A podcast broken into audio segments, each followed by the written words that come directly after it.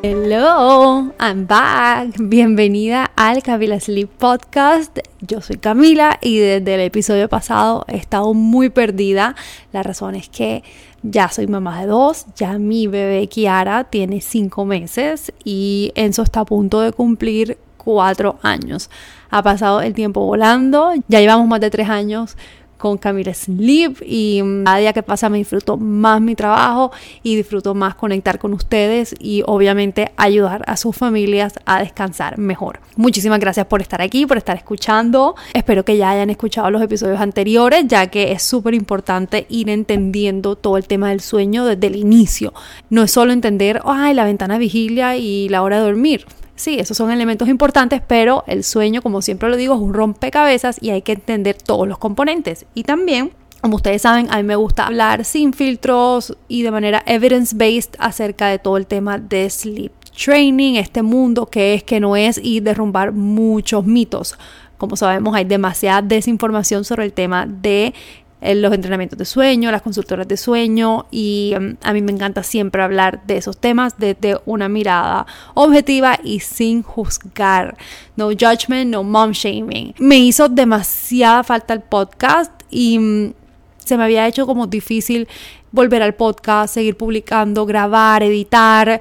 No era algo que se me hacía muy natural especialmente pues acabando de tener un bebé, pero ya, ya lo estoy sintiendo, ya me siento como más in the zone de hacer este tipo de contenido nuevamente. Y también algo que he trabajado muchísimo en, en este tiempo es que ya estoy bajándole un poco mis estándares a la perfección. Yo soy ese tipo de personas que todo tenía que estar perfecto hasta el último punto, la coma, tanto en la página web como obviamente en mis programas, en mis posts, en todo. Yo todo quería que se viera bonito, todo que se viera perfecto, todo que tuviese la mayor cantidad de información posible y aunque obviamente quiero hacer las cosas bien y para mí siempre es importante hacer las cosas bien, le estoy bajando un poquito esos estándares de perfección porque hecho es mejor que perfecto y aplica pues para todas las áreas de nuestra vida. Así que ya dejando a un lado como esta cháchara, esta cháchara personal, entremos a el tema del podcast. Drowsy but awake, adormecido pero despierto, somnoliento pero despierto. Hablemos de estos términos que tanto se repiten en el mundo de sleep training. Como ya saben, el consejo es, ok, acuesta a tu bebé despierto, en la cuna para que aprenda a conciliar el sueño por sí solo y así si despierta en la noche y no te necesita, pueda volver a conciliar el sueño y así dormir entre comillas de corrido. Lo que sucede es que muchas veces la recomendación es acuéstalo adormecido pero despierto, que no se alcance a dormir en tus brazos pero ya estés así como medio bobito y lo acuestas. Y tú tratas de adormecer a tu bebé, ya lo ves con los, los párpados así pesados, ya lo ves casi cayendo y trataste de hacerlo y lo acostaste en la cuna y fue un caos, caos. Tu bebé se levantó, lloró más, fue imposible, intentaste 20 veces, no lo lograste y básicamente dijiste como que no, mi bebé es incapaz de dormirse solito, esto no lo vuelvo a hacer más nunca.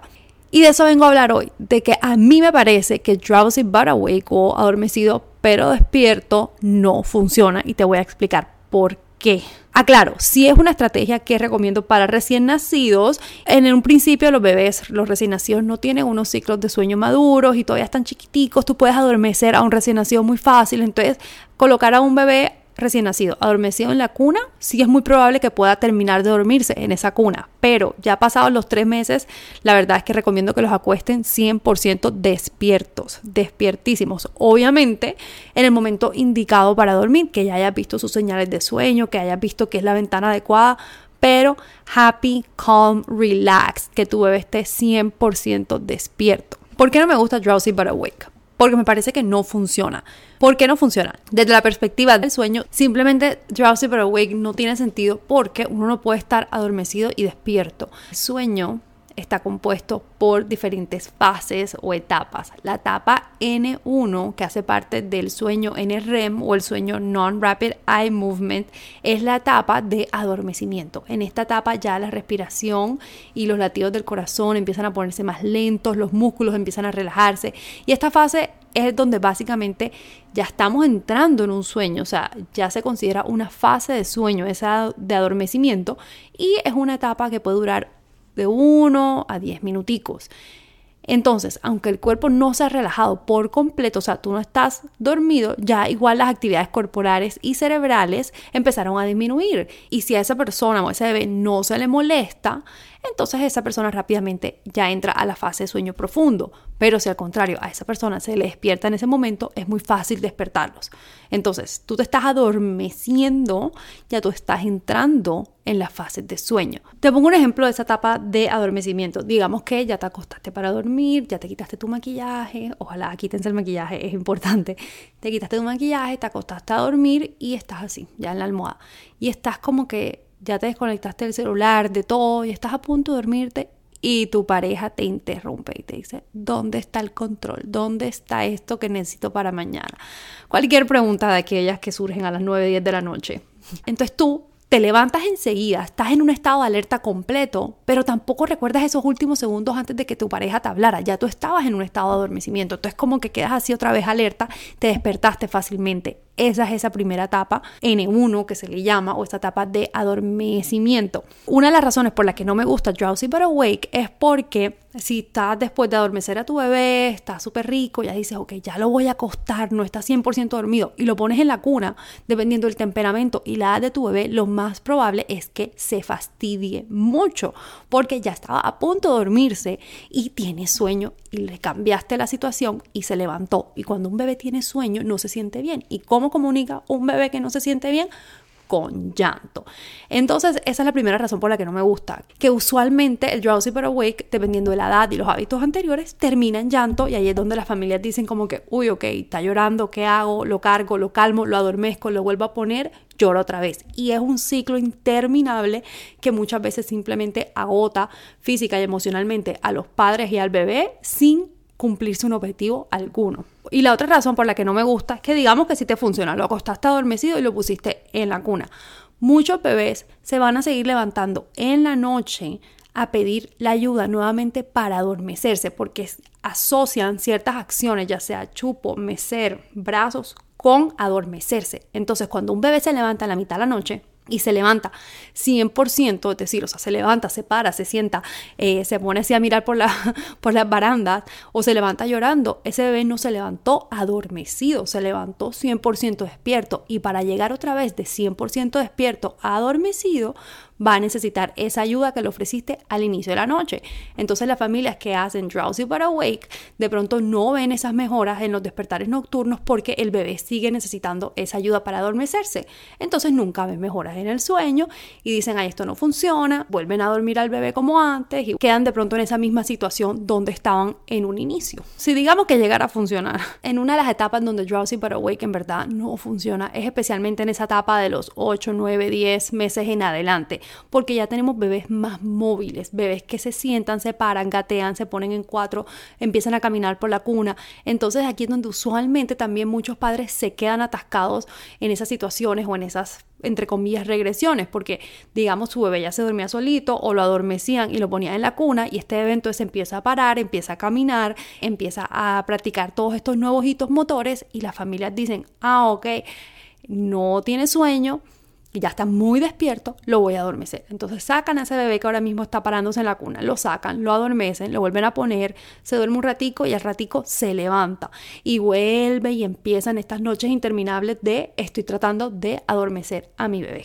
Y estas etapas, entonces el dormir al bebé se vuelve mucho más complicado y es donde empiezo a notar que llegan las mamás a las consultas y están completamente agotadas, se sienten a veces hasta resentimiento hacia sus bebés porque dicen, me la paso encerrada tratando de que mi bebé se duerma, me demoro horas, eh, he tenido mamás que me dicen, llevo cuatro horas tratando de dormirlo y no se duerme, y sé que tiene sueño, pero no se duerme, y es que ya pasados los digamos, ocho meses, ya los bebés no están tan chiquitos y no es lo mismo dormir a un bebé de cuatro meses, mecerlo, a dormir a un bebé de 15 meses. Ya están mucho más conectados con su entorno, ya quieren jugar con mamá, ya tienen mucha más energía para pelear ese sueño y claro, cada vez va a ser más difícil. Y es por eso que a mí me gusta mucho trabajar el mindset acerca del sueño con los padres y hacerles entender que así como no podemos obligar a nuestros hijos a comer, ni a ir al baño, tampoco los podemos obligar a dormir. Nuestra tarea no es obligarlos a dormir y hay cosas que simplemente ya tenemos que aceptar que son su responsabilidad.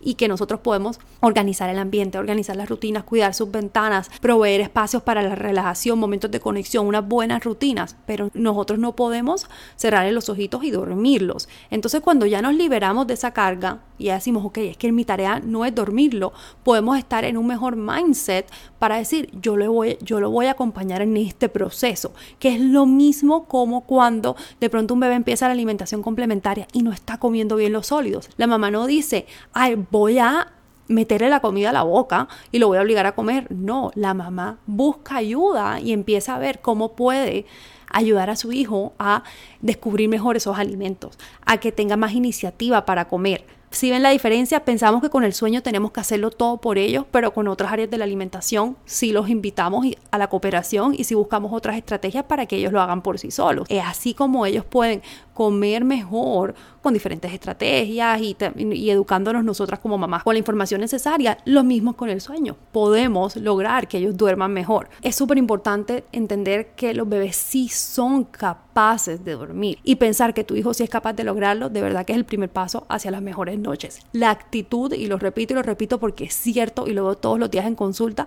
la actitud lo es todo para lograr mejoras en el sueño. Me fascina que tuve esta semana varias llamadas con mamás con las que trabajé en un inicio hace tres años con su primer bebé y ellas son mamás de dos hijos y han logrado mantener los hábitos con ambos de la mejor manera. Entonces siempre han tenido buena actitud, obviamente han pasado por momentos más difíciles que otros, pero a través de los años han logrado mantener el descanso en casa como una constante porque saben lo importante que es y tienen una buena actitud frente al sueño. Una de las críticas más grandes al tema de sleep training es que ya uno, ya dicen, pero ¿para qué una consultora de sueño si ya todos nacemos durmiendo? Todos sabemos dormir. Y, sí, así como todos, todos nacemos yendo al baño y todos pues comemos porque nos da hambre. En las asesorías de sueño no buscamos cambiar cómo dormir ni enseñarle a un bebé cómo dormir porque ya el bebé sabe cómo dormir, ¿verdad? Y no podemos cambiar tampoco la arquitectura del sueño, no podemos cambiar la biología todos vamos a dormir de la misma manera. Nos adormecemos, pasamos por diferentes fases, tenemos micro despertares en la noche y unimos ciclos de sueños unos con otros a través de esos micro despertares. Lo que estamos enseñando aquí es cómo quedarse dormido. Esa es la diferencia. Así como tú no le enseñas a un bebé a comer, tú le enseñas cómo comer de manera diferente. Entonces esa es como la, una diferencia que a veces no se hace y que me parece importante aclarar. Si drowsy pero awake o adormecido pero despierto, somnoliento no funciona, yo que recomiendo, yo recomiendo que acuesten a sus bebés 100% despiertos para que con sus propias herramientas de regulación vayan buscando la manera de cómo adormecerse y finalmente cómo dormirse. Vale la pena aclarar que yo diga con sus propias herramientas no significa que tú no puedas estar ahí, pero sí que sea un trabajo donde ellos estén haciendo las cosas y no tú haciéndolas por ellos. Y eso es súper importante. Y es una frase de María Montessori que me encanta que dice, enséñame a hacerlo por mí mismo el proceso de sleep training o de sleep learning, como también me gusta llamarlo, es el proceso de guiar a nuestros hijos a aprender una habilidad nueva. Entonces tú acuestas a tu bebé 100% despierto y lo vas a acompañar y le vas a guiar a cómo conciliar el sueño de una manera diferente, con tu apoyo, pero no solucionándole tú la situación un toddler, un bebé, un niño que sabe conciliar el sueño con sus propias herramientas va a tener consistentemente mejores noches que un bebé que no lo sabe hacer. Y por mejores noches me refiero a un descanso más continuo. Obviamente la definición de buenas noches varía de familia en familia. Hay cambios que no tienes que hacer si estás bien con la situación actual de descanso en tu casa. No todo el mundo tiene que cambiar lo que está haciendo. Para gustos hicieron colores y lo importante es que las rutinas y los hábitos que hayan en casa funcionen para tu familia. Y aquí es donde empieza el proceso de, sleep learning, de aprender a dormir, cómo acompaño a mi bebé en ese momento de aprendizaje.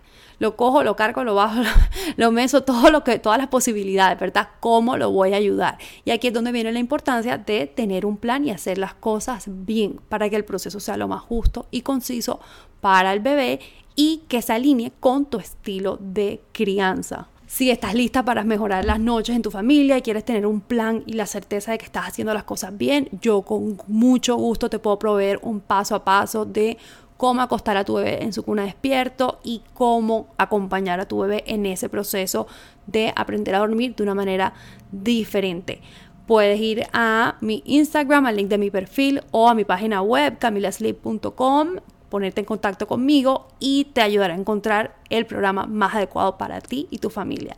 Estoy supremamente feliz de volver a grabar este episodio. Espero que te haya gustado este formato rapidito, cortico, to the point. Si sí, por favor, déjame saber. A mí me encanta leerlas y, y recibir ese feedback. Prometo que voy a estar trayendo más de estos episodios para que puedan escucharlos de manera, como les dije, ligera, rápida y que de verdad sean consejos que les ayuden a mejorar ese descanso de una manera que se sienta bien con su estilo de crianza y así las noches, las buenas noches de descanso y las buenas siestas se vuelvan una constante en su casa y no simplemente una fase corta. Gracias, gracias, gracias por llegar hasta aquí. Y te pido un favor, si te gustó este episodio, por favor compártelo, ya que sé que son muchas las mamás que necesitan escuchar esta información, especialmente si no están teniendo una buena relación con el descanso de sus hijos. Un abrazo y nos vemos en el próximo episodio. Bye bye.